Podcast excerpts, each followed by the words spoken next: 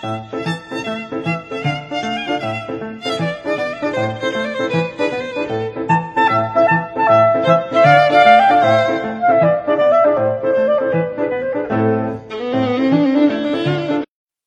位同学好，我是许军老师。前段呢讲了一下这个阴阳的概念跟它的特性，今天我们来讲讲呢阴阳哲学啊在管理上的运用。这些观点呢并不是老师创立的，而是我的导师居强教授所创。他有一本书呢叫《和谐管理》，充分的把哲学啊就阴阳哲学引入到了管理当中。创立了呢，属于他自己的一套学术的一个体系。企业管理中也充满了阴阳，比如说阳性的因素，利益的机制对应的这个阴性因素就是思想工作；又比如说阳性的因素放权，则对应于阴性的因素控制；又比如说阳性的因素开拓性的人才。则对应于阴性因素稳定性的人员等等，还有许多许多。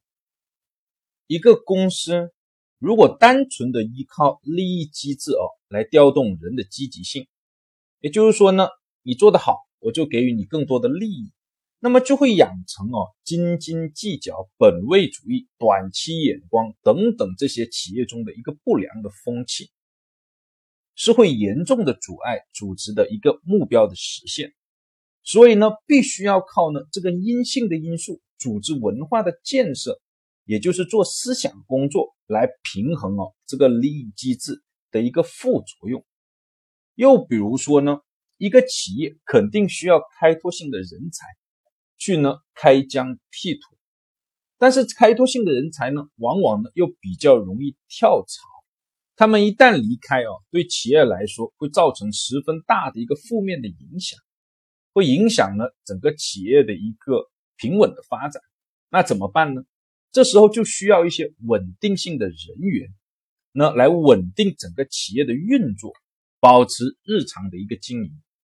再比如说呢，放权对应于控制，权力的下放能够使得啊下属的积极性更高。领导层也能够集中精力呢，来呢做他最应该决策的这些战略问题。但如果单纯的放权，有可能导致权力的滥用，因此必须有一个阴性的因素控制，设置一定的机制和制度，使得他想呢这个权力的滥用都很难。等等，企业中还有许许多多这些阴阳共存的存在，细细思量哦。你可能会呢考虑这样一个问题：这些存在以什么样的形式，能够呢让企业发展的更好？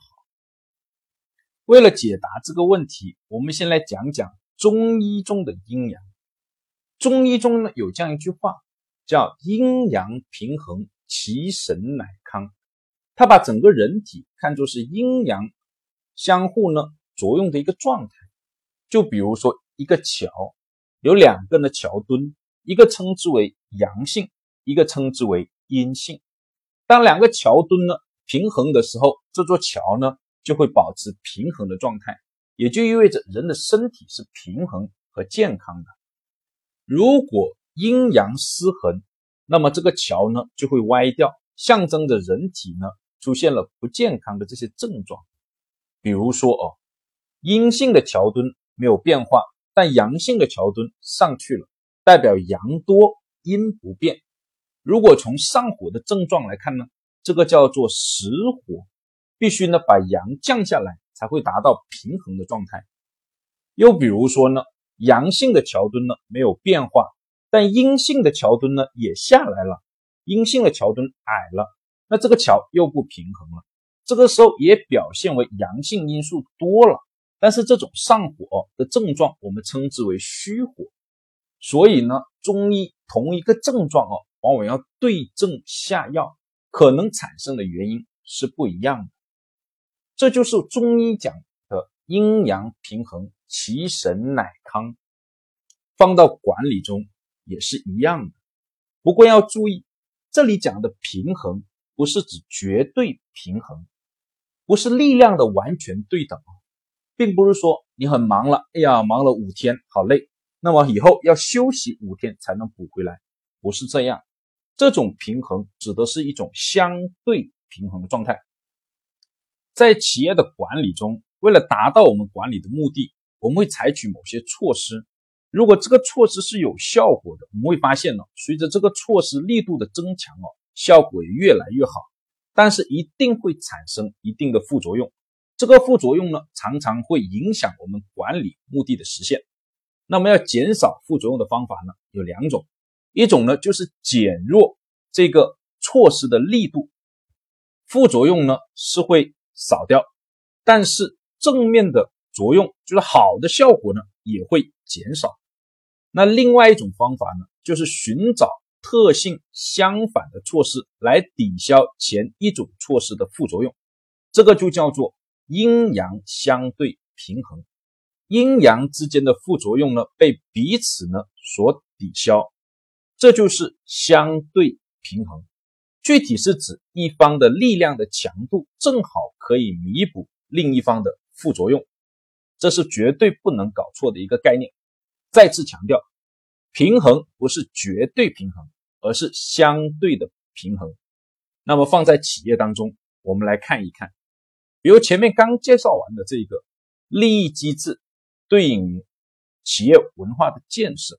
利益机制的存在哦，能够使得员工更加积极主动的完成工作，利益越大，动力则越强，但也会产生了相应的副作用。比如说呢，员工呢都朝前看了，短视性、斤斤计较、难管理等等。这个时候呢，为了呢对冲它的副作用，我们就引入企业文化的建设，利用了这种思想工作的力量啊，建立这些积极的正面的文化，来对消掉利益所带来的这些负面的作用。而呢，单纯做思想工作呢，动力又不足。这个副作用呢，恰恰好被利益机制呢所对冲、平衡掉。又比如说呢，这个创新性的、开拓性的人才，对于企业内的这些稳定性的人员是一样的道理。开拓性的人才呢，容易跳槽，但是能开疆辟土。他容易跳槽了，导致企业呢容易失衡。这个副作用呢，又可以被呢稳定性的人员呢来对冲。但是稳定性人员呢，又可能很难的开疆辟土，这个力量呢不强，又恰好呢被这个开拓性的人才呢来对冲平衡掉。这些阴阳相对平衡哦，在企业当中还有很多很多，我们这里呢不再一一的去概述了。希望呢同学们学习了以后，能呢好好的一个领悟。就讲到这，先去呢忙了，谢谢大家。